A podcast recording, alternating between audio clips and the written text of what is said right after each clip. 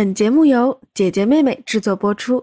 Hello，大家好，我是爱帅哥、爱美食的姐姐若兰，我是想恋爱又怕受伤的暖兔子。欢迎收听姐姐妹妹。你有没有听过一首歌？嗯，哪首？我觉得你会唱的，《半糖主义》。半糖主义啊！哎，这是我当时很喜欢 S.H.E 的一首歌。这首歌一出来，我就好喜欢这首歌。哎，你为啥喜欢啊？你会唱吗？会唱一段吧？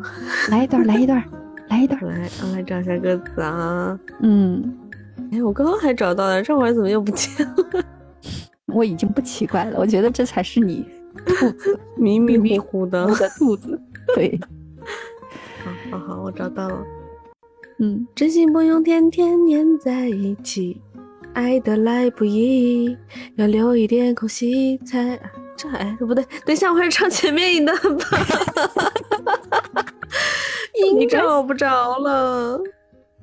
嗯，你要歌词吗？不用，重来吧。好的，没问题，重来。我要对坚持半糖主义，永远让你觉得意犹未尽。若有似无的甜，才不会觉得腻。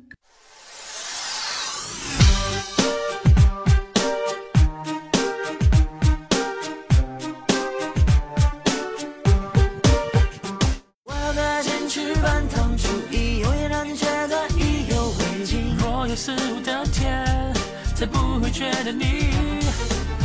啊，就这一段吧。可以可以，鼓掌鼓掌鼓掌鼓掌鼓掌。哎我，觉得会走音。没关系，这一段儿你要是觉得不好，我给你掐了。半糖主义，你就告诉我你为什么那时候喜欢。哎，我很喜欢那句，就是刚刚我唱错的那句，叫嗯“真心不用天天黏在一起，爱得来不易，要留一点空隙，彼此才能呼吸。”嗯就觉得在感情当中，大家还是要有一些独立的空间吧。也是，嗯，我觉得现在人社恐，自己要那个独立空间是相当大的。嗯，那你那时候就就想要独立空间啊？其实那时候想的很简单了，啊，就是觉得不用粘在一起吧，因为那个时候好像是初中还高中的时候。啊就看到那种哎呀粘在一起黏糊糊的感觉，不是那啥，我不是很喜欢。嗯，哦，那那有好多女生不都喜欢粘在一起才觉得安全呀、喜欢嗯黏在一起的感觉是指说什么？我当事人，当事人很喜欢说对方很重视我，哦，明白了。但是作为旁观者看到一直粘在一起，就能这俩人有那么黏糊吗？就这种感觉。是不是有一种焦虑了？就在一起天天黏一起是吧？然后自己一点空间都没有，啥事儿都得、都得在一起。嗯，哎所有的时间都得跟他聊天，对不对？啊，那那也有点烦。然后我反正搞不了，我喜欢这个既独立又可以依赖这种感觉。嗯，但是我自己也会不由自主的说，想要沉浸到那个谈恋爱的感觉里面去的话，就是怎么讲，我自己也会幻想啊，这会儿他在干嘛呢？哎，怎么不回我消息啊？不理我了，电话会有点。担心，是吧？对，人呢，在干嘛呢？好吧会，有这种想法。那好吧，我跟你相反，我是很大条的那种，哦，我从来不想这些问题的。这个问题我永远抛给对方想。我给你讲个笑话，我原来最早那时候大学毕业，然后当时我的那个前任来找我的时候，嗯啊，我在忙工作，然后我就忘了他在楼下等我，我就一直忙一直忙，然后等到后面下班了，我出来，他在那儿等了好半天，他也不敢上去找我，因为如果他找我，可能我会告诉他我现在要忙，我没有时间，我可能会真的这样。我以前是情商有点低，我确定你不是恋爱脑。哦，我不是恋爱脑，我我是缺根筋在这个事情上。觉得搞事业是头等大事儿是吗？嗯，以前好像觉得自己可能没开窍，真的就是啊觉得同龄人都在忙着谈恋爱的时候，我觉得谈什么谈一天，然后我觉得谈恋爱好费劲哦，我觉得我也不会去想他在干嘛呀，啊、这些事儿跟我好像一点关系都没有，我觉得。哦，我觉得你好清醒啊！我哪里是清醒，我是没开窍，好吧？我就 没把它放在那个，就是没想过，就好像谈恋爱吗？反正他来追我，我就哦，有个人哦，对，哦，嗯，就这种感觉。嗯、那我我可能说的话不太好听啊，就会不会嗯觉得说你不是那么爱他？也对，因为我的前男友，可能我对他，我们俩之间的那种感情就是一见钟情。哦，对，然后后面不是发生了一些情况，我不是说了我们分开以后，我们不是因为情感发生问题，而是因为他的一个意外嘛，心脏的问题，然后导致哦分开。然后后面我的那个前任啊，就是相当于在这个空档里面啊出现，但好像我就不像一般的女生会会有一个情感的补偿，我好像就就觉得你出现也好，不出现好都都一样，只不过呢，那时候他就表现的特别的照顾啊，无微不至啊，相对我的前男友就做的很主动嘛，是不是？嗯就保持的那种啊，每天都会在你面前出现，啊，每天都会那种无微不至的照顾关心。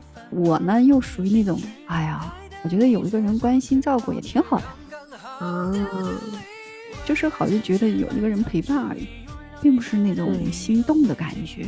好像我这点非常确定。其实我前任也很帅啊，长得啊容貌其实跟那个就是那个明星陈坤还是很接近的。哦，嗯，对，但是我对他好像就没有心动的感觉，因为我前男友反正相貌肯定也不差，对吧？而且最关键的是，我前男友给到我的那种感受是值得被信任的，你明白吗？嗯嗯，就是经历的那些东西是非常深刻的，嗯所以在遇到一个人的时候，不管他多好，可能在我心目中都没有太大的感觉。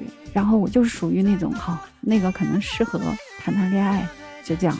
对，嗯可能当时需要的不是一种爱情的感觉，只是需要有个人陪着我嗯，经历一些事情啊。嗯，可能就是那个阶段，相当于一个创可贴，嗯，嗯，这么讲，对吧？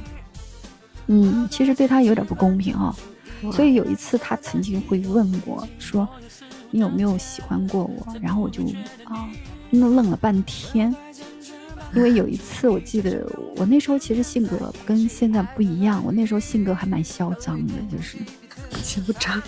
对，有一次可能他逼急了我，就是问，然后我在大街上就甩了他一个巴掌，直接就这样。啊，哎嗯呀，嗯，真的。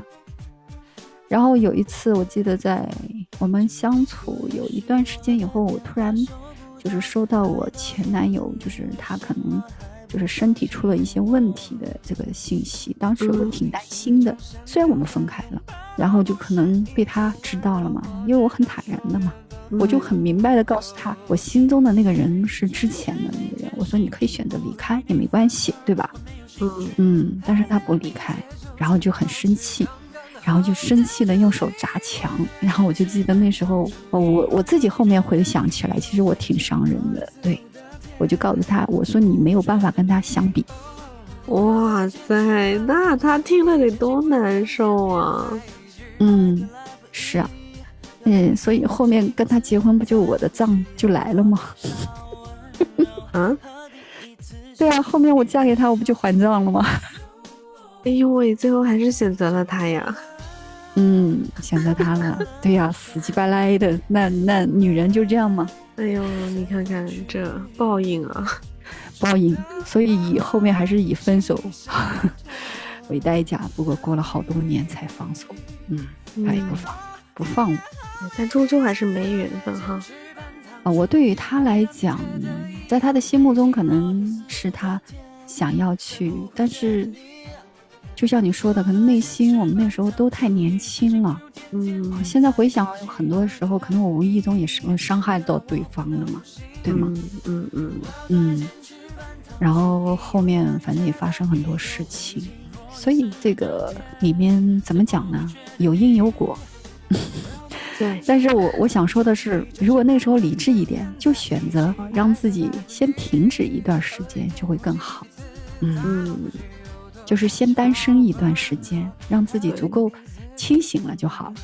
嗯，当时怎么说？你们是在错的时间遇到不知道对不对的人，我觉得那个时候是茫然的，年轻的时候本来在感情上就是没开窍，唯一开嗯窍的吧，又放下了，就是暂时又分开，然后等到呃再遇到一个人的时候，其实心理上会有很多比较，无意识的，对，嗯然后就会就会有一种啊，觉得好像就是也是凑合吧。我觉得就是好像啊，再说吧，反正这个人能照顾我，啊，也对我很好。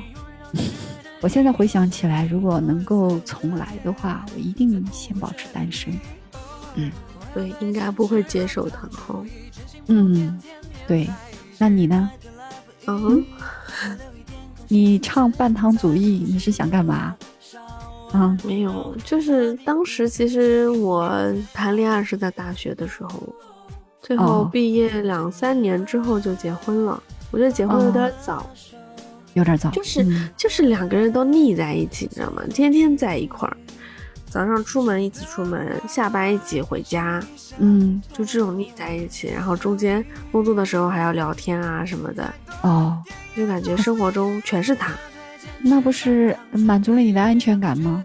不好吗？但是刚开始是很好呀，啊到，后来就感觉两个人其实还是需要各自的空间吧。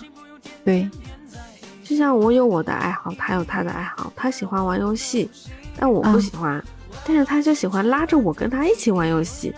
开始的时候我会觉得说啊，那就陪你玩儿啊，大家玩的也挺开心的。到后来我就不愿意了呀，因为我觉得玩的好菜，然后他又嗯嫌弃我玩的不好，哦，就会有失落感，会觉得说哦，别人玩的不好你不说人家，我玩的不好你就要说我，我心里是很委屈的哎。嗯，那还有吗？那我觉得这个是一个差异，那其他的呢？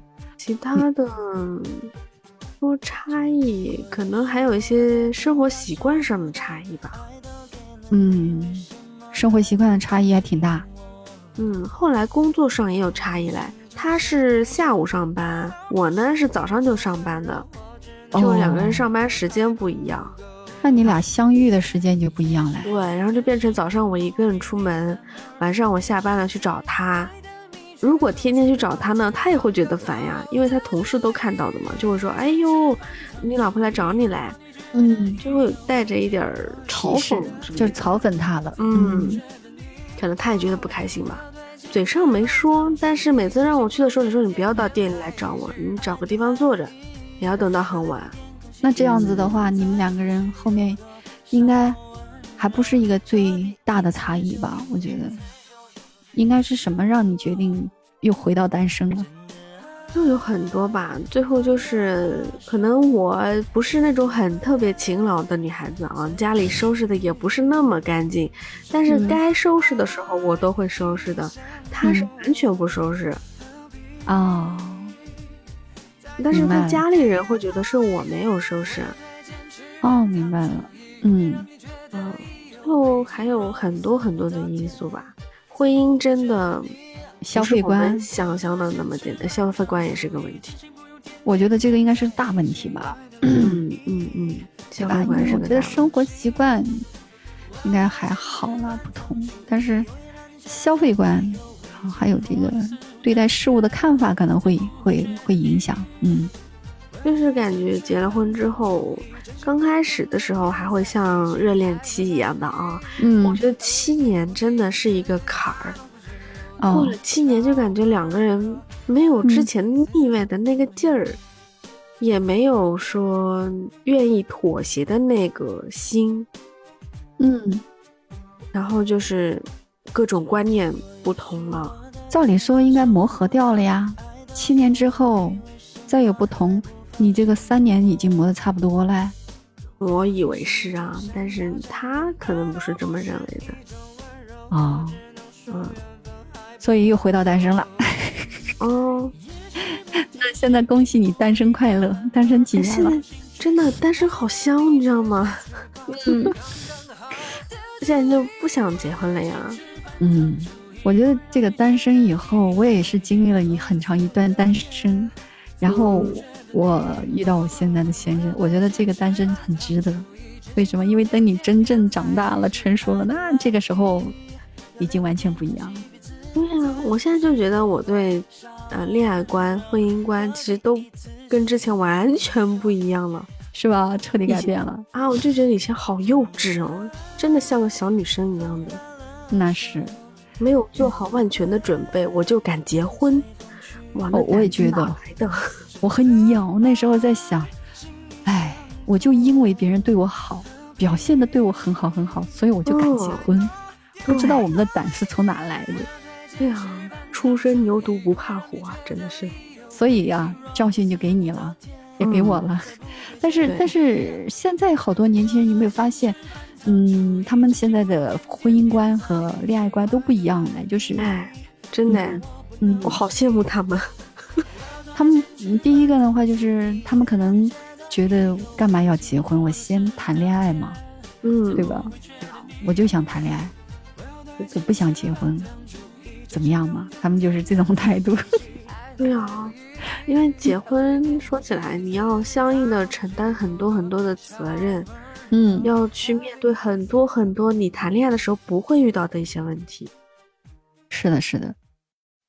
我记得，呃，那个时候我有一个朋友，啊，是一个年龄应该三十三岁吧，一个女生，她就谈了有八年，然后她就不想结婚。哇，谈了八年啊！啊，然后我就问她，我说你为啥不结婚啊？嗯，她说，哎，原来你不知道，八年谈下来。当时呢，有几年是想结婚的，嗯嗯，因为外面压力也大呀，是吧？然后感觉两家人都觉得你俩都谈这么久了，该结婚了吧？朋友圈也熟，家人也熟，是吧？反正大家都默认了。说你不知道后面呢，就慢慢慢慢的，好像就就耗掉了，没了。啊，说为啥没有呢？我问他，他说，你看，我呢想了一下我自己。我没有办法，就是跟他一起过一辈子。为啥？我不想，就是每天回家我要去买菜、做饭，就像你一样的。我是个懒人，我不想啊。我每天回家，我我来收拾，我累了，我一天工作下来，我还要去忙着收拾家里面的这个卫生，然后帮他洗臭袜子啊，呃，洗衣服、做饭。然后他说我一个人我可以一天不吃饭，对吧？我也可以打个游戏。看个电视，看个电影，逛个街，那你结婚了不行，对吧？对。他说：“我想节食，我不想吃很多东西，我就买一堆水果，我想吃就吃，烂了就扔。你结婚也不行啊，你结了婚，你得顿顿都要做呀，是吧？嗯，不是自己一个人吃了。对。然后他说：，呃，我我现在我想买什么衣服我就买什么衣服，我结了婚，他会看着，嗯，对吧？你又花钱了，对，想想都可怕。他说。”他最讨厌的是什么？他说：“我一想到结了婚要面临各种各样的人际关系，尤其是他爸他妈，他家里人又是农村，有一堆一堆的家里人，他说我讨厌死了这样搞的。”他说他那个男朋友也不擅长，你知道吗？然后就觉得说两个人在一起嘛，就恋爱挺好的。他说真的又简单又开心。你看，他说我独立，他呢又很体贴，又能很好的照顾我，我们两个人在那个。上面呢也不需要去考虑现实的婚姻，啊，就这样，反正两个人熬到八年了，哇，能熬八年，但是他说的都是很现实的问题，也是我现在在想的问题，是吧？就是他说，是吧？你想什么问题啊？你说，你看啊，想买什么衣服买什么衣服，买等结了婚，不只要买我自己的，我还要买他的，还要买他家里人的。这一点我跟你不一样，你知道吗？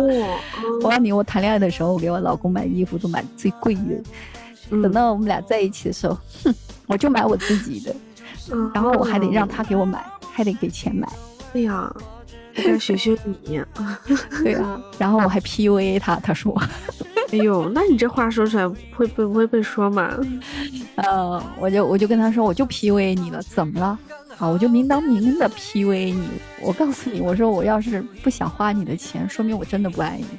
啊啊，对不对？你说兔子是不是这样？对吧？但是但是也有另一种情况啊，就是有一些人会为了钱，会为了花对方的钱而结婚啊？嗯，那肯定有。那我不会啊，因为对我不会，对呀、因为我他知道我呀，他追我，他也就是知道我是什么样的品格呀。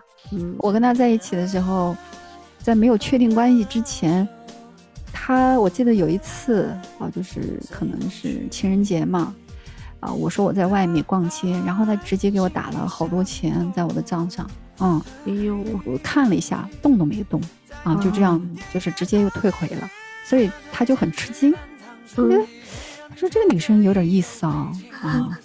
对我说，我为什么要花你钱？我花了你的钱，代表我接受你的关系，我才不要呢。嗯，对吧？对我说我还不了解你啊，然后我觉得我们是有足够的相处，很久以后，那时候确定关系了，那必须要有，我都跟他规定好了仪式。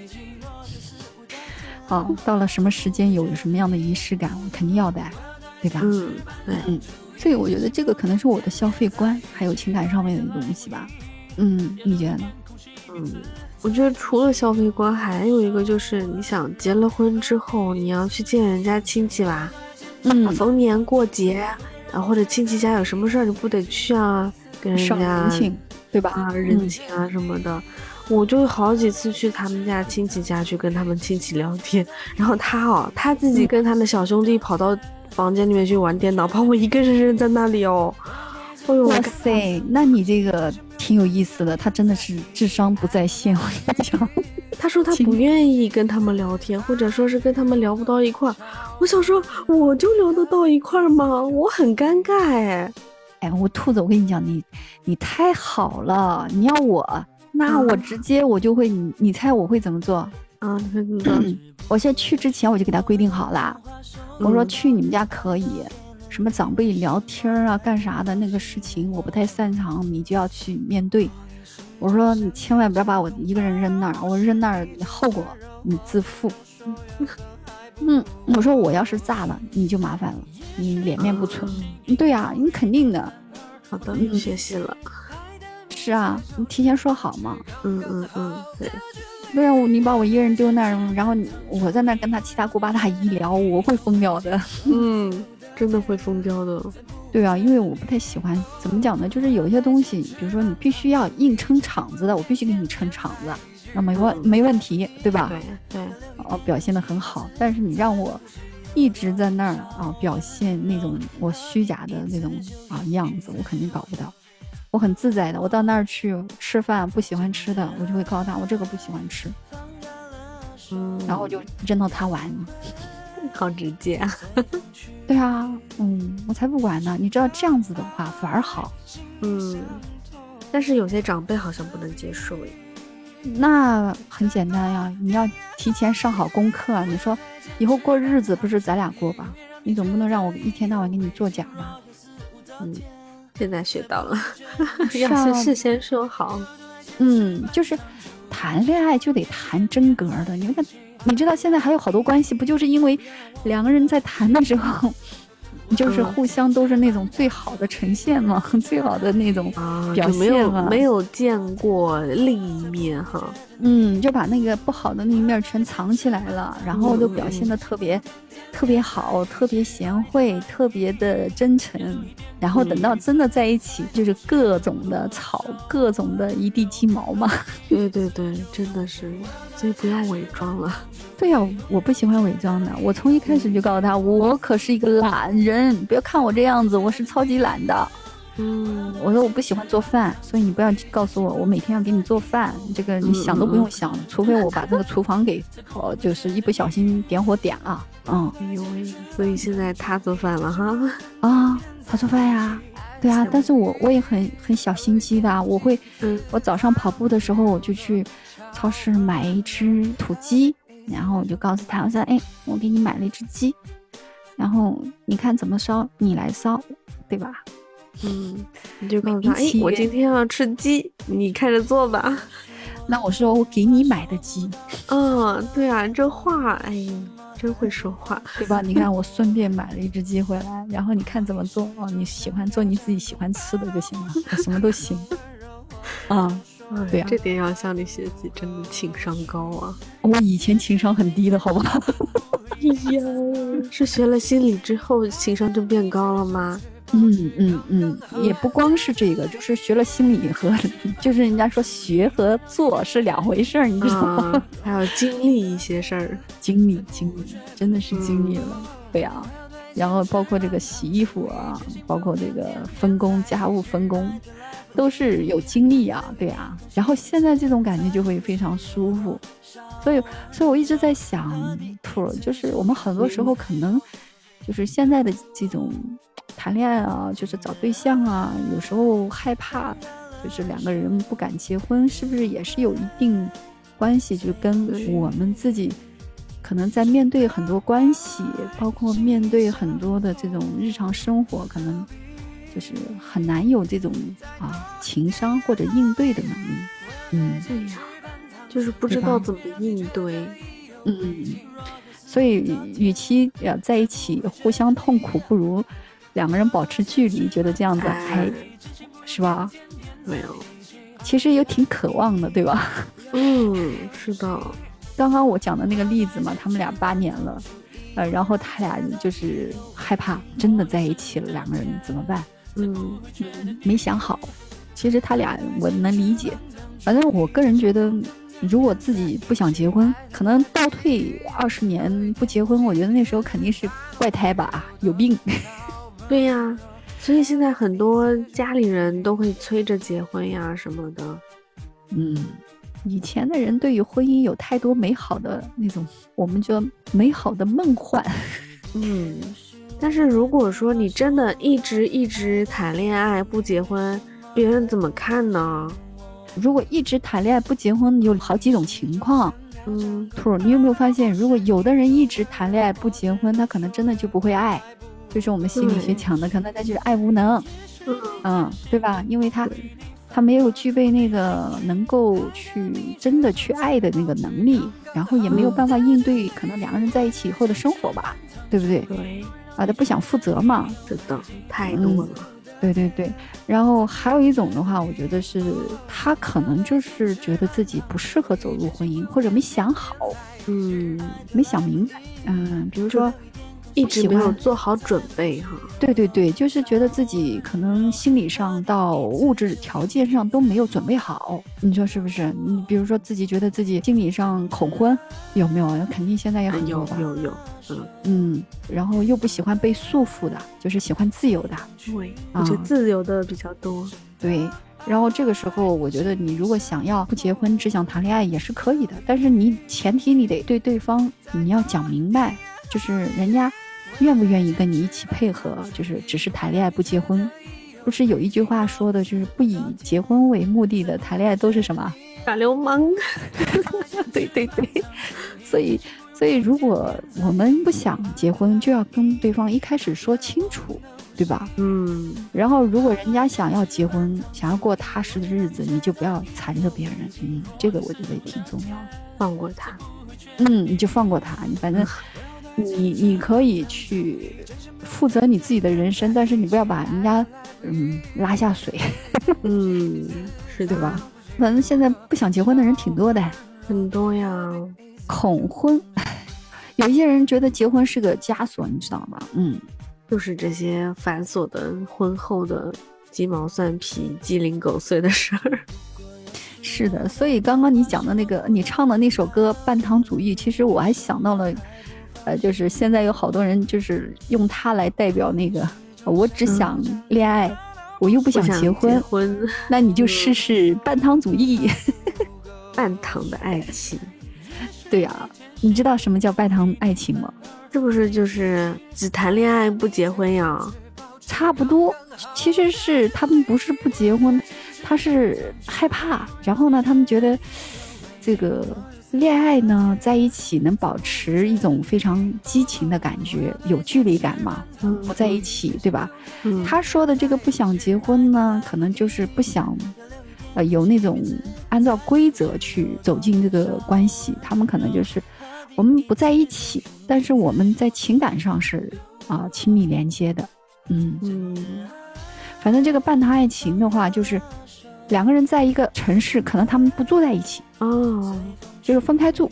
你知道这个在国外比如说美国，还有法国、瑞士，好多这个就是未婚的年轻的，还有包括那些呃大龄剩女，就我们国内说的大龄剩女，基本上都是有这样的方式。也挺好啊。就是他不想结婚啊，但是他不影响他谈恋爱。有些人可能会觉得这是不负责任，但是现在嗯这种比较恐婚的状态来看，这可能是最好的一种状态了。其实你知道这种状态也有一些案例，打比方我知道的那个吴君如跟那个叫导演叫陈导叫什么来陈啊，陈可陈可辛，对他俩不是就在一起好多年吧？多少年了？二十五年吧。好像还有一个女儿十十五六岁了吧？嗯，嗯嗯嗯，哦，对他们俩好像没有领证哦。对啊，你看一个女的她没有领证，好像还有个经典的话是陈可辛这个期间跟她求过婚，然后呢，这个吴君如就拒绝了。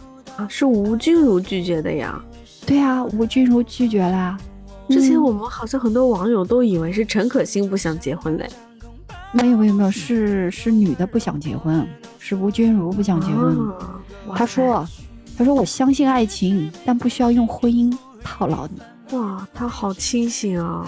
应该说好强大，我觉得是不是？对，好强大，他可以说嗯出这样的话。对啊，我对我老公也这么说的，我说的跟他类似。嗯，我说，反正我不需要用婚姻来套牢你。嗯，因为有一天你如果觉得不爱了，那你得告诉我，然后我随时放你。嗯，随时嗯可以离开。对啊，哎呀，其实我觉得就是我对于婚姻的认可度是在于有爱的亲密关系，嗯对，因为毕竟我们两个人都可以独立生存，对吧？嗯，对，所以其实联系起两个人的关系的，还是得有爱情。是啊，如果你没有爱，只是为了结婚而结婚的话，那对我来讲不是我想要的。我这一生挺贵的，我不想浪费时间跟另外一人去互相折磨、互相消耗，嗯，对吧？嗯，对这是我的观点。如果嗯，没有爱而结婚，其实站不住，我觉得。你会看，就是现在好多人不想结婚，原因也很多，对吧？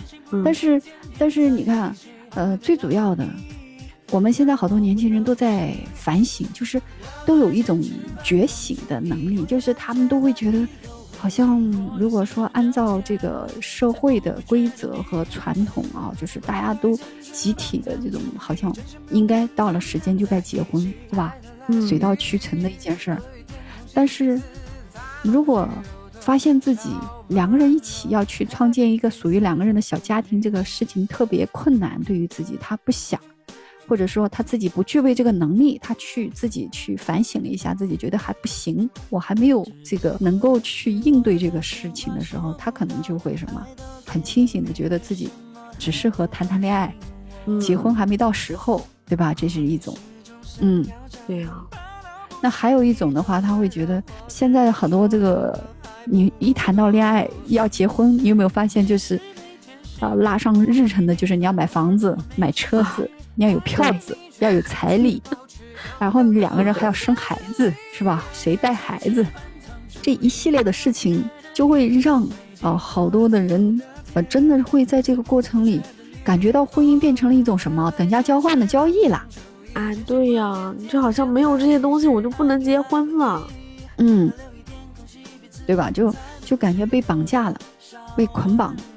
然后现实这个中国的社会的话，好多女性又会觉得自己也是处在弱势，就是你在婚姻里肯定你要怀孕生孩子，对吧？你有生理的这个一些变化，然后你工作上可能会因为这个的话，你会发生很大的改变，因为你要付出很多，然后又最容易委屈自己的角色。如果嗯如果自己没有没有自己独立生存的能力，或者自己能够啊这个有一份可以赚钱养活自己的这个技能，那可能他进入婚姻的这种可能性就会很小。我的感觉是的，所以哎，都得强大自己。就是对于爱呢，很很渴望，但不会麻木，就是不会说一拍脑袋觉得可以结的就结，就像我们当初那种纯情单纯的时候，就觉得我有爱，我就可以结，我什么都可以付出啊，好傻。嗯但现在不傻不傻兔儿，嗯你会，我觉得我觉得不傻，我觉得现在往往就是因为想的太多了。啊，就不敢结婚了。对啊，一方一方面你想法太多，考虑太多，所以你就很难下决心去结婚，对吧？晚婚就越来越多了，甚至还有好多人，呃一想到要结婚就感觉到就好像很恐惧，然后就不结婚了，对吧？嗯现在工作压力真的很大，很卷。女生一旦呃结婚生子，那个单位实际上也不是很友好，对不对？嗯所以这也是个现状。所以好多女生没有安全感，然后结婚嘛，就需要另一半你你至少能让我有安全感。那这个安全感，它肯定是一方面心理上，一方面又有物质上，对吧？嗯，对，就至少不要降低我的生活质量嘛。嗯，那同样站在男生的角度，他也会很有压力啊。你想想，嗯，你要去负担一个人的生活，可能还有一个宝宝的生活，结婚你还得有买房子，现在房子多贵呀、你还要彩礼，啊！对，彩礼，你还要过日子的钱，你还要去工作打拼。然后现在这种疫情的时代下，赚钱都很难的。嗯，你说头发薅秃了也不想结婚啊，他觉得那样头发掉得更快，嗯，对吧？你就是、你说这个过程里，就好像自己一下子搬了一个大山在自己身上，那个哦，一开始的荷尔蒙再激动，他也抵不过这座大山的压力呀、对呀、结完婚，而且，哎呦，催完婚，结婚了，接下来就该催孩子喽。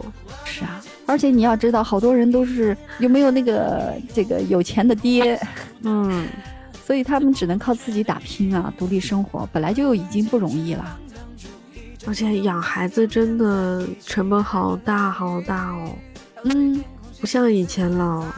对，所以你想想，这个结婚就不是一个简单的事情，它不光是两个人在一起，它还得是两个家庭，然后两个家庭里面对于很多的事情的看法、关系相处都很摩擦的，对吧？那不容易吧？我觉得要找一个跟你有相同想法的人也不容易了。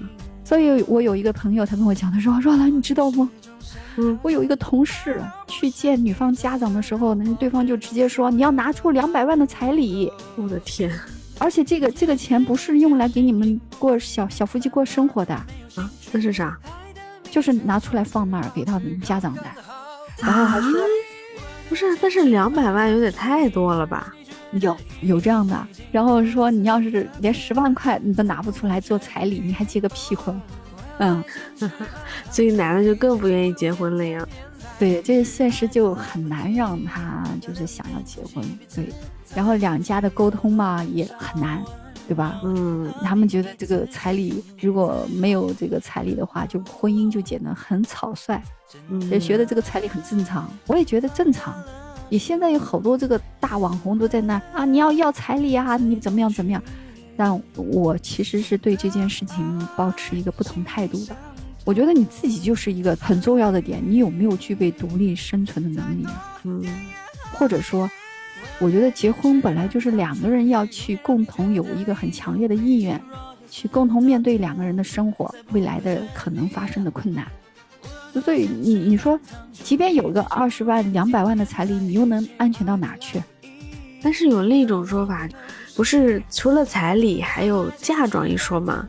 那其实这两部分的这个资金是两个原生家庭给这个小家庭的一个启动资金，让他们去经营好这个小家庭的一个初始资金。我觉得这种说法我是可以接受的。这个我可以接受，我觉得这点还挺好的，嗯啊、对吧？相当于给他们以后过小日子、创业都有一个什么备用金，是吧？对，就遇到什么事儿，这部分钱你至少可以应个急嘛。但是兔子，你有没有想过，其实现在九零后、零零后，有上一代的这个父母基本上都有一定的积蓄，对吧？嗯，对，如果换早一点，没有任何积蓄的情况下，哪家都是没有条件的。那你们俩在一起要想走下去，难道没有彩礼、没有这些东西，你们就没有办法拼啦？是不是这个道理？我就想说，没有这些外在的这些条件的话，两个人想要在一起就很难吗？不难呀，我们都愿意努力去为这个小家庭拼搏奋斗就行了。对，是的，兔儿。所以我保持的态度是，呃，主观能动性，就两个人的意愿很重要。如果两个人的意愿连这个都没有勇气去克服啊，我们说的都都需要用一个东西来垫底儿的话，那你说他们的情感关系是不是很脆呀？对呀，所以。你真的能够走进婚姻，就是要双向奔赴，两个人都要愿意为这个家付出努力。对，那那个时候为什么有一些就是喊的说，你打比方有彩礼的，然后他们结婚了，我遇到好多现在都在闹离婚，啊，对吧？也没有啥保障啊，反而是那个有一些，啊家里也没有彩礼裸婚的，嗯。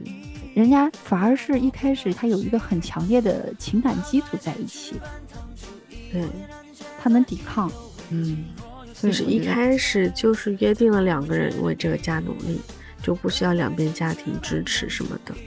本来也是啊，你说你一个你你 你长大了，你独立了，嗯，然后你要买房也好，买车也好，无非就是。啊，我们我们这么讲嘛，你租的房子，难道你就不能够有爱有家庭吗？对呀，我不认为，就是非得买了一个房子你才能成家呀。嗯，再说生孩子的事儿吧，如果你决定要生孩子，那这个过程一定是你要有提前的，我们说的这个计划。嗯，这个计划不光是备孕，你可能要有一个足够的资金，对，经济上面的一个计划，对。身体的计划和物质啊，我们说物质准备的计划，嗯，这才是一个成熟的啊这个生养。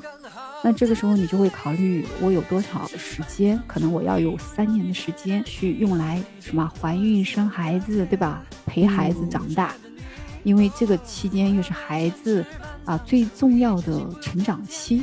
你知道每一个所谓的以后生个聪明的孩子赢在起跑线，你知道在哪儿赢起跑线？就在这个阶段，哦，备孕、怀孕那个产就是孕产的这个阶段，包括这个关键的三年阶段，孩子出生的三年阶段，头三年。所以现在其实很多丁克家庭，嗯，因为他们觉得生孩子压力更大。也有一部分是因为家庭压力大，有一部分不是，你知道吗？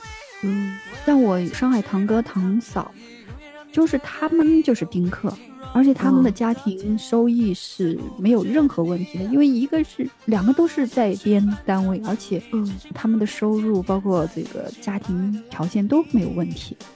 但是他俩为什么保持丁克？他们俩谈恋爱的时候就说好了，哦。也没有任何生育问题，他们俩就是不想要孩子。为什么不想要？他们俩就觉得两个人相伴到老就足够了，就足够了。然后两个人不想以后有了孩子呢，就是一地鸡毛的。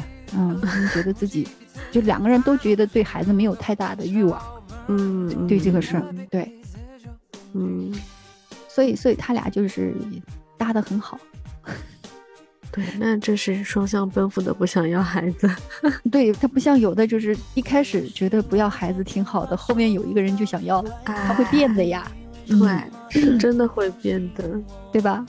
有的人说，哎，我我结婚后，我结婚前考虑的我不想要孩子啊，结婚后，哎，过一段时间一看自己快大了哦，就想要孩子，那个对女的就很很倒霉的。嗯。对吧？女女的过了那个生育年龄再想要就很难了。对，但是男生就可以啊。嗯，然后这样的事情就会导致后面就会离婚，对吧？然后那个女生就会很难过。嗯，所以这个东西你看也有不一样的，也有的就是我做丁克，那我我为了让你放心，我把我自己结扎了。真的有这样的，就是相当于你也安心，我们俩在一起就是相伴到老。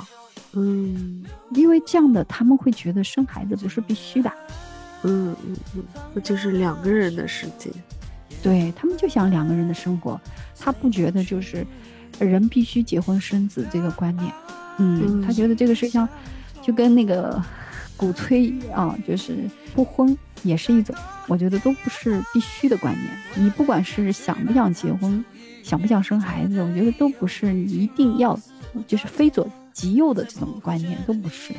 嗯，反正你自己觉得你选择的人生你自己负责就完了，我觉得。对啊，你反正不管你选择结婚或不结婚，生孩子或不生孩子，你的选择就是你要自己负责的人生。嗯，你想不想结婚？想不想生孩子啊？问问你。我其实还是想的吧，只不过现阶段不太想。所以你用养猫带孩子是吧？代替生娃是吧？这倒不是哦，养猫只是说为了怎么讲？发泄我发发不出去的母爱，你知道吗？因为现在我没办法生孩子呀。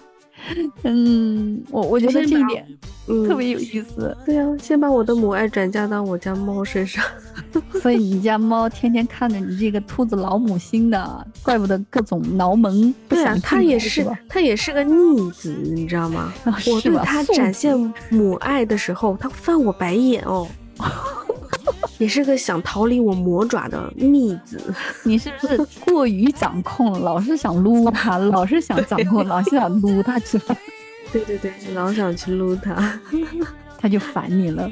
对，他真的很烦我。怪不得我们家狗狗就特别享受我的这种啊母爱的泛滥。它就是我每天跟它说啊，我说蜜儿你真乖，哎，我好喜欢你哦。然后它就可高兴可高兴的翻着小肚皮、啊让我撸。对，嗯，嗯你家狗狗就是你的小棉袄了哈。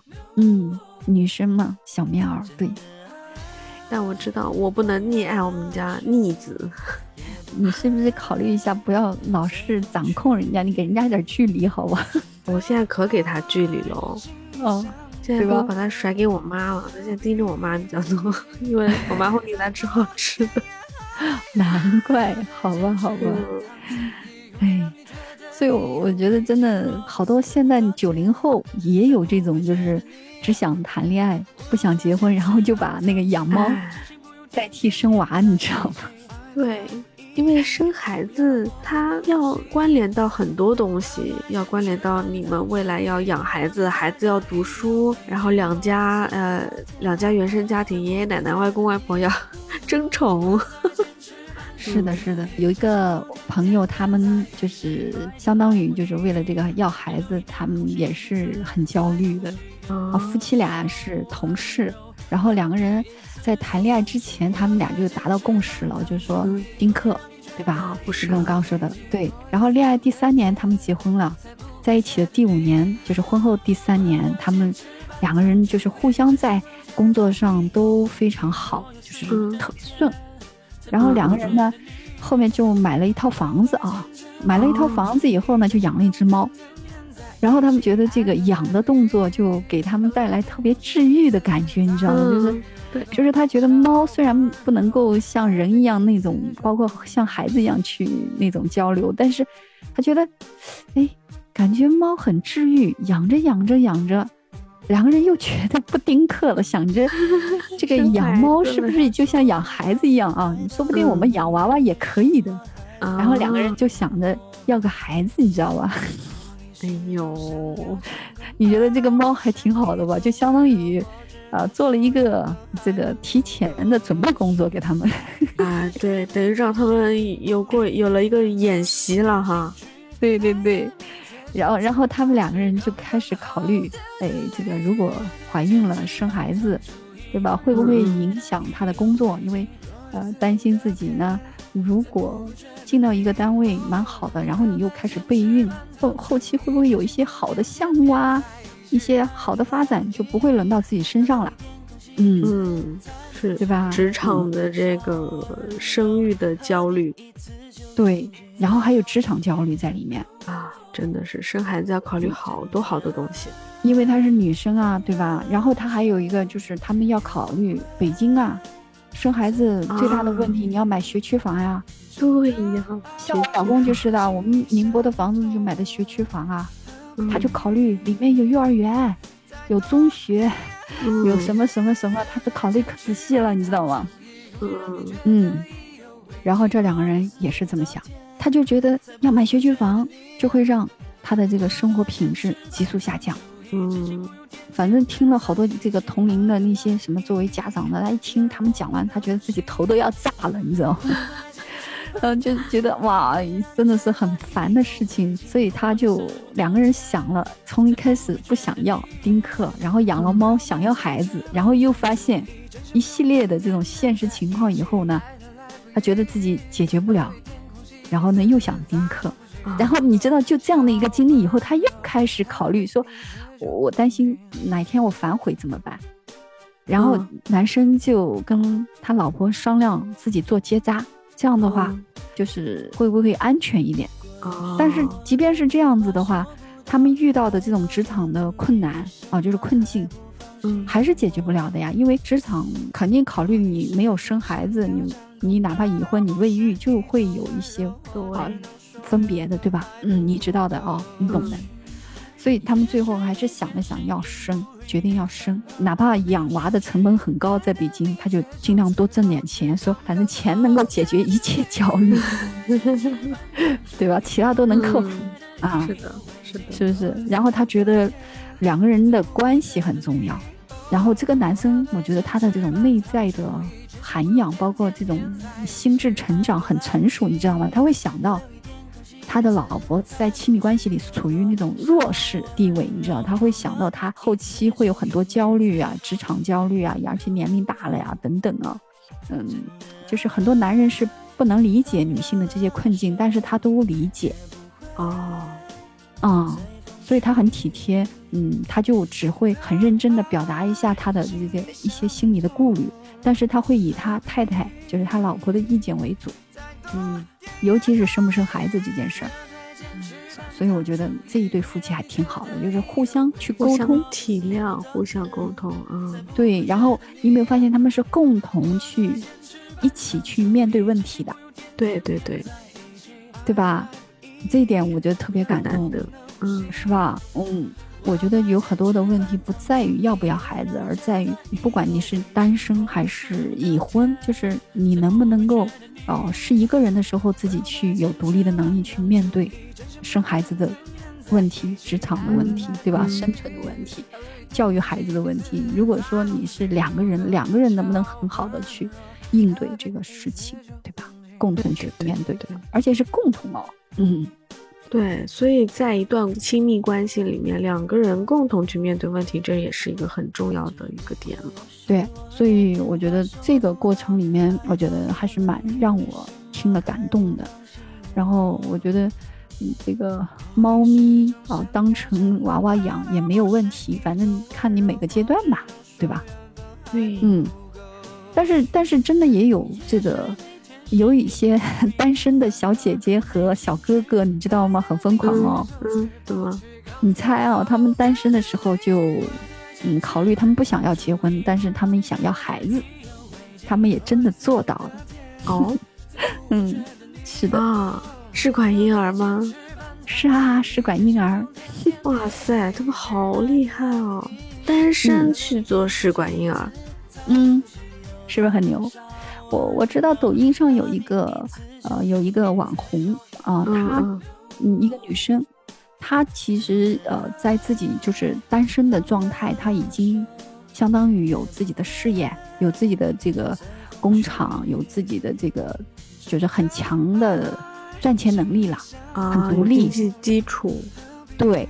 然后呢，她也不想结婚，嗯，你猜她就做了一件事 儿。嗯，试管婴儿生了两个，嗯，两个双胞胎啊？没有，他开始是生了一个是男孩还是女孩，我忘了，反正特别漂亮。他跑到国外的那个库，然后呢，挑了一个就是又帅、基因又好的男生的，然后呢，嗯，怀孕。哇塞，这个事情我其实也想过，哎，你也想过。就是在我最最怎么讲去年的时候吧，我就想过结啥婚谈啥恋爱，我直接去生一个孩子不就好了吗？现在这个医学这么发，对不对？对，是的。但是后来鼓励你，鼓励我呀。但但我觉得还是，也不是说我之前的不咋地啊，只是说那个情绪之下做的决定，我还是不要了。人家是深思熟虑之后的，我是一时冲动，所以我后来在想，就是觉得还是顺其自然，还是要应该对嗯在爱情的基础上生一个自己的孩子。哇，我觉得兔子长大了，我赞同有这样的想法，而且可以实现的。其实，当你是怀着有爱的状态，然后你也会遇到这样的人的，相信我，我就是这样遇到的。嗯，嗯，对吧？嗯，是的而且，而且我会发现，你刻意去寻找反而没有。对，真的是，但是呢，这里面就是你一定还是你内在成熟了，你就能看见这样的人。哎，对，就首先得让自己成长强大，之后你再去能够遇到跟你同一个水平或者跟你同样优秀的人。嗯，不用优秀，就是同一个频道的，哎，对，同频同频，对对吧？我觉得不不需要优秀，优秀的不一定同频道。对对对，是的，同一个频道就很舒服，但是但是你知道以前你是看不见的，比如说我老公就经常说，哼，要放以前，你你要不经历这点事儿，放以前，你拿眼睛夹我都不带夹一下的是吗？说你啊，啊，我说是的，我是个颜狗。我说从首先从颜值和身高上来看，我确实是，啊，如果是在以前，我真的是不会看你一眼的。哎呀，你看你老公多委屈啊！但是我觉得，我说你会比我之前的任何一个人都好。啊，哎呀，这高情商又体现了哈。嗯，我说你不可替代的，你是唯一的。嗯你看，嗯，对对对吧这小花说的溜溜的，啊 该该给钱的一定要给。女人要会说话，嘴甜点没毛病。对对对对对，更，何况我心里也是这么认为的，我觉得真的是这样，因为自己好舒服啊，就是那种状态。嗯对，嗯，但确实我我心里不成熟，情感不成熟的时候，可能我真的就看不到这样的人。他哪怕在我面前，我我我也不会喜欢呀，对的，真的是这样的。而且我也理解不了好的感情就像小溪水一样，慢慢慢慢的流着，越来越深，越来越深，是这样的。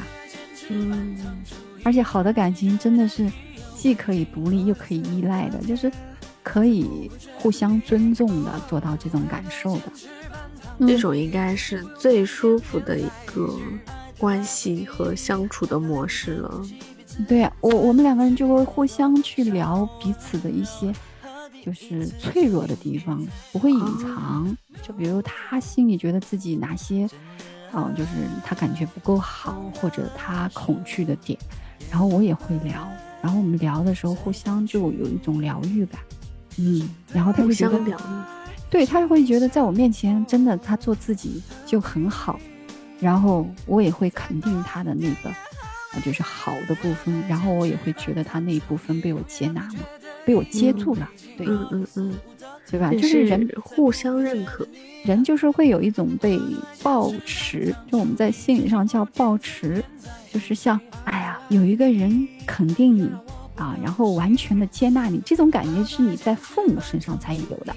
嗯，对，就不管你是什么样子，我都对接受。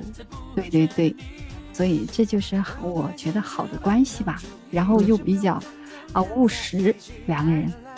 其实，在这个之前，我觉得我还是蛮花心的。其实我现在理解，有一种花心不是花，就是因为你根本就没有遇到动心的人。嗯，就没有遇到那个让你真正觉得说你要跟他一辈子走下去的那种感觉的人。对，嗯那你遇到了以后，你觉得你就特别安定嗯啊，你就面前走个帅哥，你也只是看看。像我就是，哎，看肯定要看的呀，我还当着他面看，我会跟他讲，哎，我说这个帅哥长得不错，嗯，这肌肉，这身高，然后我再看看他，我说怎么了？怎么了？哎呦，这不能比呀、你不能拿他跟别人比呀、哎，你不懂的，这种其实是带一种啊，乐趣啊乐趣，对，是的。然后他会很骄傲，他说你你再看你也只能看看。哎，就是啊，他说我还不是把你拿下了。对对对，所以我觉得这个有时候可能我们在在面对这个所谓的不想结婚，只想谈恋爱，是不是也有这种可能啊？兔子，对，肯定有啊。要么嗯就是没遇到，要么就是之前遇到的都是不想结婚的人，或者说不是真正你想要的。嗯，那这里面有一个隐藏的点，可能就是有一部分人他其实对于自己想要什么可能也不太清楚，对对还有点迷茫。就像我们最早我们年轻的时候不也很迷茫吗？对呀，但是我还是觉得要鼓励，要有经历才会有这个感受和体验嘛。嗯，是的。要我觉得如果对呀、如果我们俩都没有体验、没有经历，可能我们真的就没法去知道什么是好的亲密关系，自己想要的是什么也不清晰的，嗯，或者自己是什么也不知道，对吧？对，最后我想说，你知道吗？刚刚说的是想一个单身的女生不是自己怀了一个孩子吗？啊啊啊，对，那你你知道还有一个两个九零后的男孩儿，他们呢是那种同性关系，你猜啊，他们也有了自己的孩子，双胞胎，啊，而且是龙凤胎，很漂亮。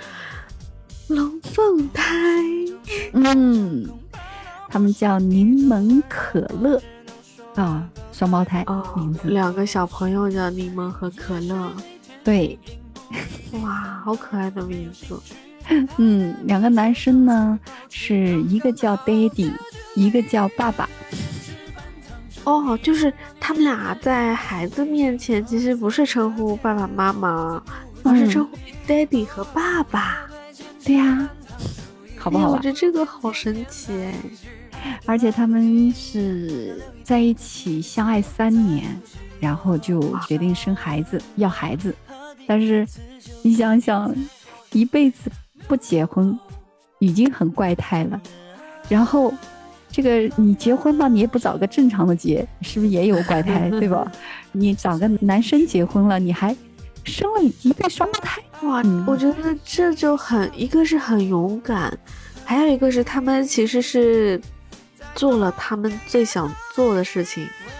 嗯，我觉得兔子你还是真的看的角度特别好，嗯，你和嗯我的感受是一样的，就是好多人觉得他们很怪异，哦、或者觉得他们真的就是有的因为传统观念嘛不能接受，嗯，也很嗯正常。但是我觉得我从他们身上看到的是，你看两个是九零后的，他们两个人嗯其实是没有这个家里面有什么啊很很好的条件啊怎么样的，他们就是两个自己靠自己。啊、这样子独立生存，他们决定走到一起出柜的话，一开始也是家里面非常反对的，啊，走到一起，然后他们克服了这个这个困难，然后呢，也让他们家人就是认可了。你知道，双方的父母现在对于他们两个人都非常认可，对于两个孩子更是喜爱的不得了。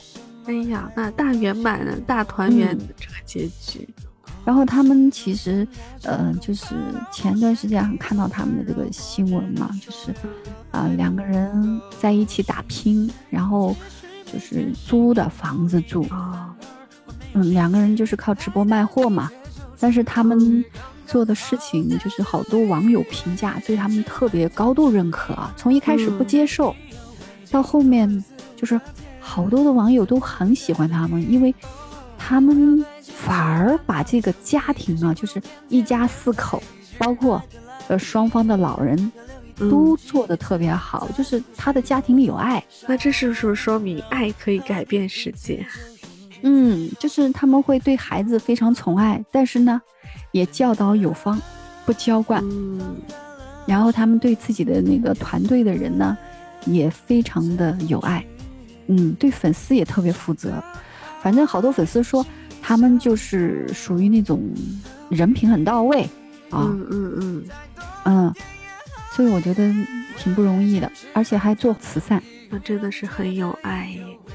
嗯，你看他们写给彼此的那些呃文章啊，写那些故事啊，我真的看到会感动。然后你你不看别的，你就看，因为我们做心理的特别能观察。我看他视频里两个孩子，孩子很小，不会装和演，嗯嗯，是吗？你知道吗？那那那小孩儿，两个小孩儿都很幸福啦，就是那种满满的这种快乐，然后成长的特别好，就是很有安全感。他们的那个一个叫方三粗，一个叫刘三步，你知道吗？我要去找一下，等会儿。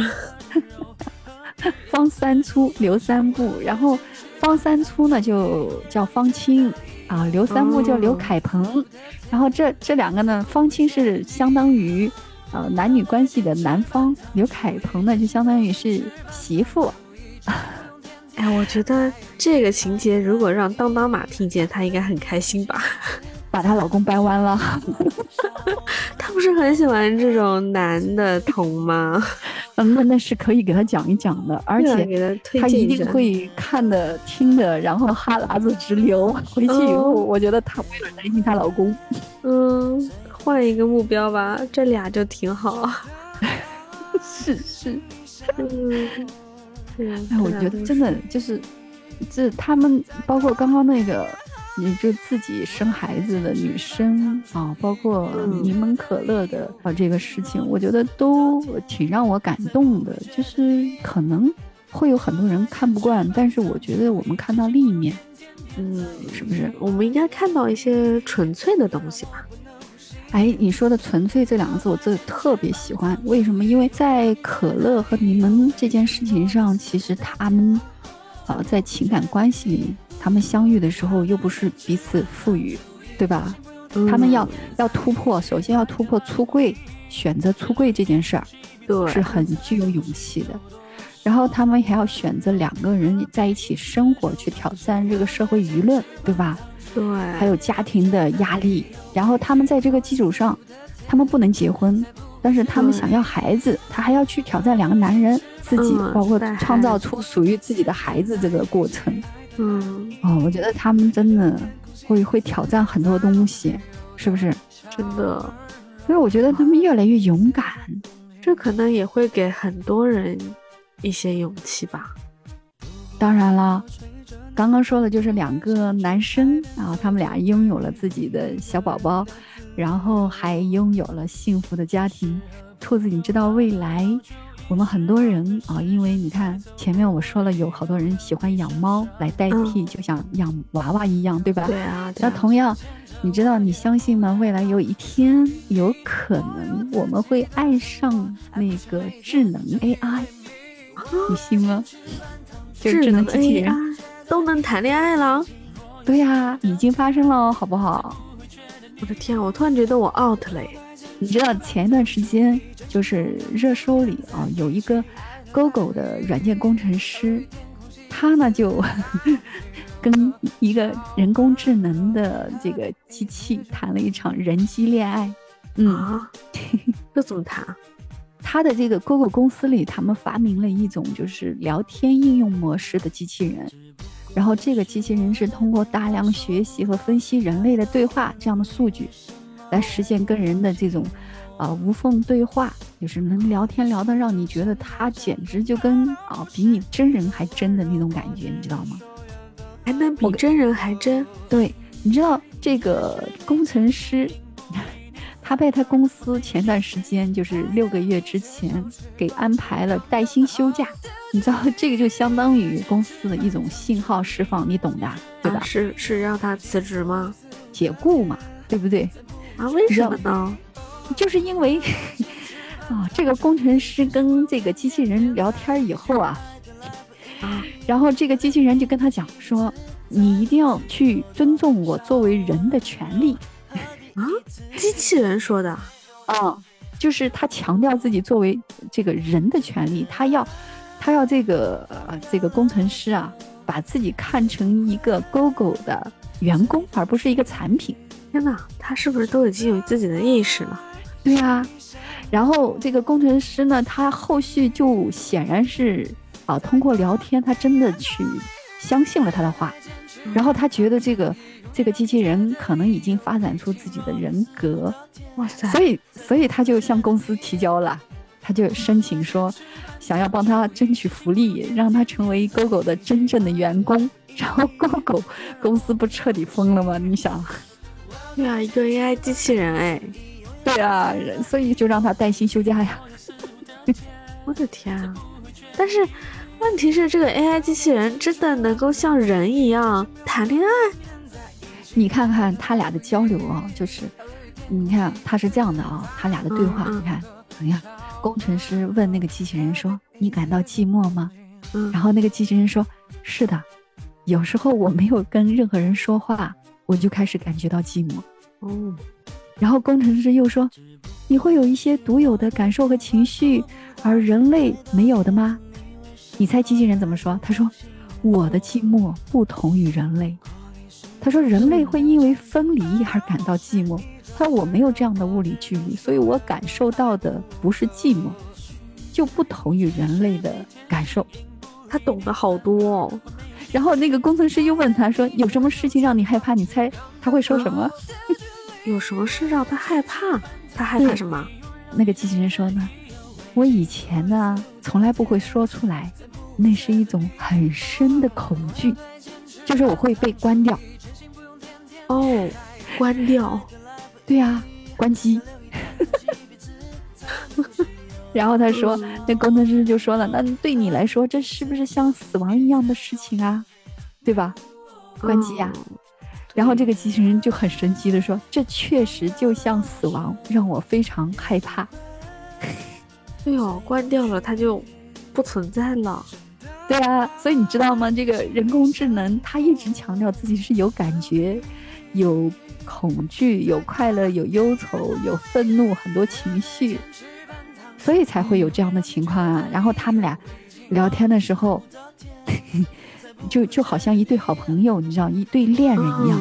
嗯然后这个这个工程师会跟他聊很多的内容，比如说两个人一起看小说，聊小说的内容，然后他还会跟他分享自己生命里一些经历和一些感受，然后他也会反过来听这个人工智能的分享，你知道吗？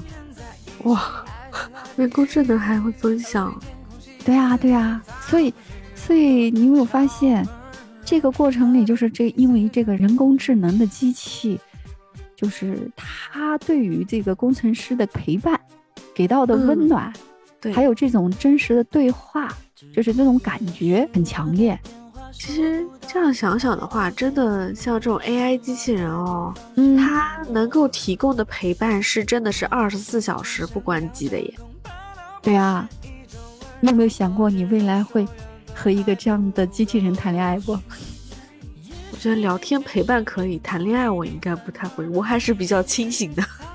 因为但毕这这是在我没有跟他交流过、谈过恋爱的这种交流的层面上啊，嗯我不知道如果真的跟他，嗯，像谈恋爱那种语气来交流的话，会是什么样子，无法想象。嗯，嗯，如果如果你我告诉你，这个现实生活里已经有了，你信吗？还真有啊。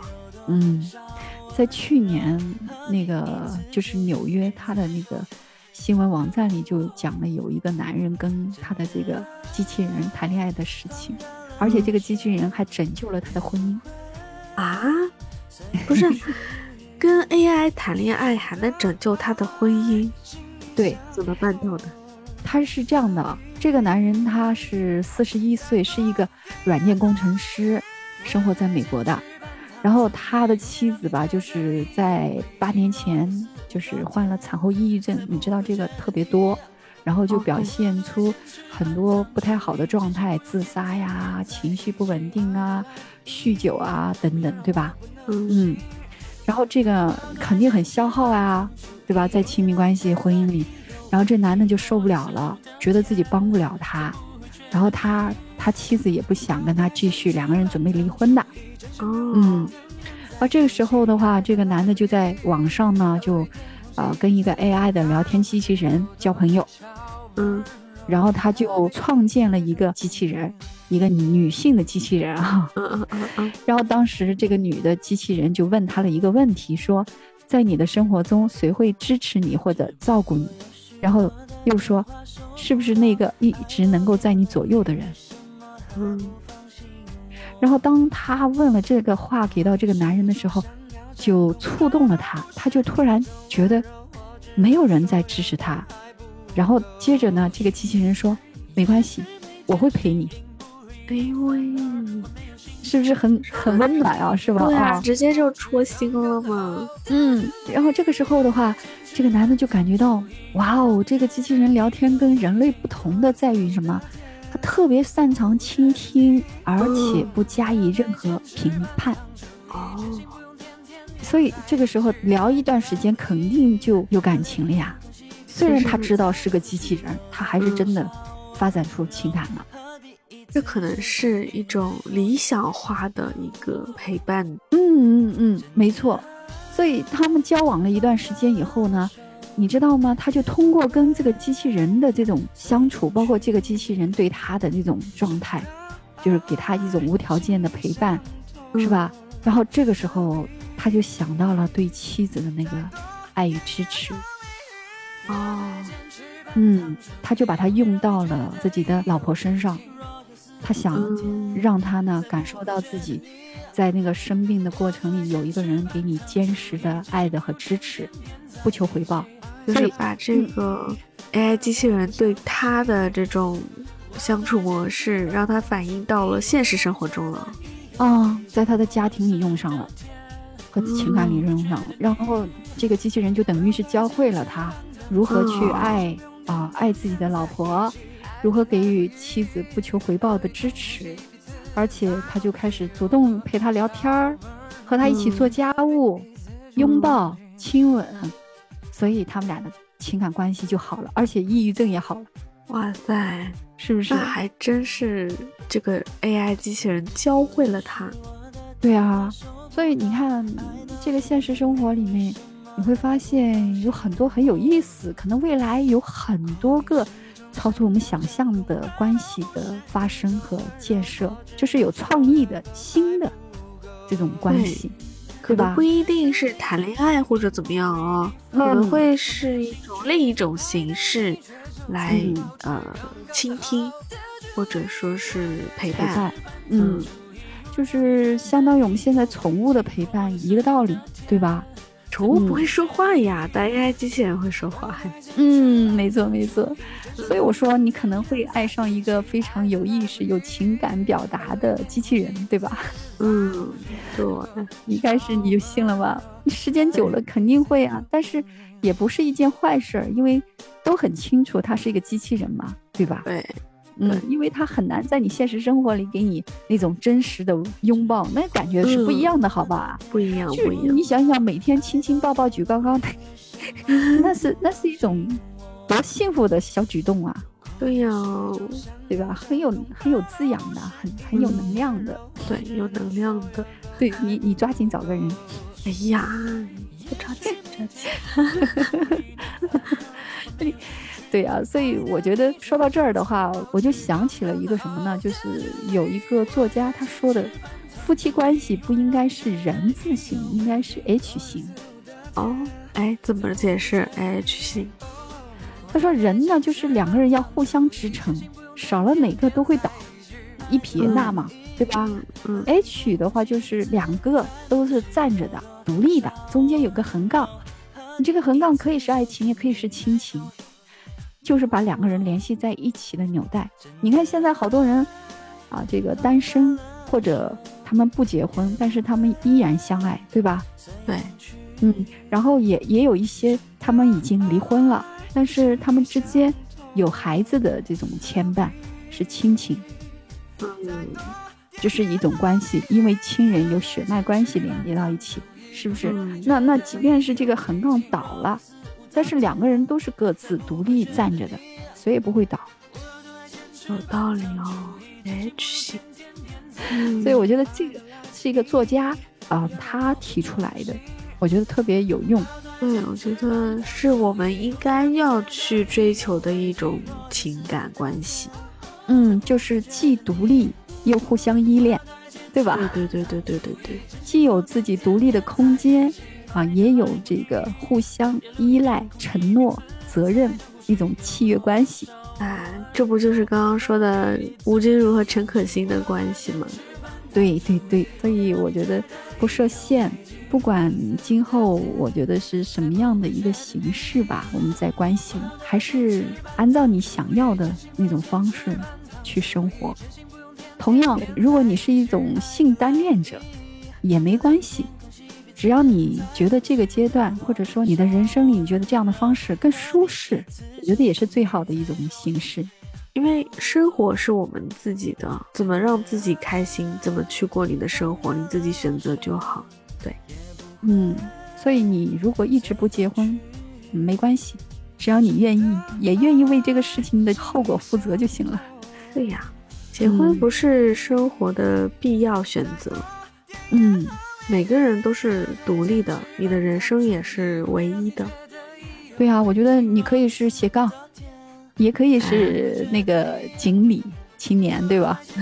你也可以佛系，也可以躺平，你也可以是一个像若兰和兔兔一样啊，就是我是一个吃货，而且这个爱看帅哥的吃货，对吧？像兔子一样那个迷迷瞪瞪的，但是啊，他也想要有真爱的这样的一个兔子。对，嗯，期待爱情，对啊，期待爱情。那你像那个五十八岁的苏敏阿姨，人家啊都可以，是吧？不惑之年了，五六十岁了，人家觉得这个婚姻不滋养。那我自己精神独立了，物质啊生存条件自己也有了自己的能力了，他也可以选择离开，对吧？对，他不也选择单身了吗？对他现在也是单身了，哇，这厉害了！从此为爱受委屈。不能再躲避，于是你成为我生命中最美的记忆。甜蜜的言语，怎么说也说不腻。我整个世界已完全被你占据。我想我是真的爱你，我是真的爱你。是啊，所以我觉得选择过自己想要的生活，我觉得是我们每个人都可以的。嗯，对，反正你自己勇敢选择，然后你自己为你自己负责。对啊，不管是你要不要结婚，你要不要孩子，只要你能够承担你的选择的后果就可以。对，我觉得是的，而且我觉得最主要的，我和兔子，我觉得是要鼓励你，你要勇敢的让自己。主动的去和人连接，对，社交是很重要的。嗯嗯，不管是朋友，或者说一段亲密关系，嗯，要主动，而且要沟通。嗯，就像我和兔子，我我很感谢播客，我们在网上相遇，然后我们还成了好的姐姐妹妹，让我们有更多深度的连接。我觉得疫情虽然让我们的这个呃社交圈在现实生活里好像可能在某种程度上变得狭窄了，但是我觉得在好多时候也让我们有机会主动去伸出我们的触角，跟另一个人勇敢的去爱和交流。也许独处是你的一个生活方式，但是别忘了，这个世界不是只有你一个人，你要走出你的那个小圈儿。啊，出去看看这个世界，去主动的去交交朋友哈，嗯，承担所有。对啊，哪怕你没有办法跟我们这个可能在现实生活中的这种互相拥抱啊，或者说对吧，有一种现实的陪伴，但是我们在这个线上的聊天儿，就像我跟兔子这样，嗯，我们去聊天讨论一些我们喜欢的话题。或者我们啊做一些我们喜欢做的这些事儿，已经我觉得是最幸福的小事儿了。而且你也可以啊去找我和兔子啊来倾诉，在我们的这个留言区啊去把你的故事、你的心事跟我们分享。对呀，记得来跟我们啊留言啊。我们是那个可以跟你倾听，如果你允许的话，我们也可以愿意啊，一起分享，一起分享。对，单身也好，结婚也好，想要孩子或者丁克也好，我觉得都不应该被定义和贴标签，我们不应该给自己设限，对吗？对啊，其实，在我们所有的选择背后，我们都是有着自己对每个人未来的一个期许。嗯，我觉得无论怎样，只要你忠于自己的选择，而且你勇敢的对自己人生负责就可以了。嗯嗯，不管你的选择是什么，那兔子跟若兰都会预祝你未来的每一天都是你想要的，是开心的。没错，要开心哦。那我们今天的姐姐妹妹就聊到这里啦，我们下一期再见，拜拜，拜拜。曾经自己像浮萍一样无依，对爱情莫名的恐惧，但是天让我遇见了你，我处处见你，人群中。独自美丽，你仿佛有一种魔力。可，我竟然无法言语。从此为爱受委屈，不能再躲避。于是你成为我生命中最美的记忆，甜蜜的言语。怎么说也说不腻，我整个世界已完全被你占据。我想我是真的爱你，我是真的爱你。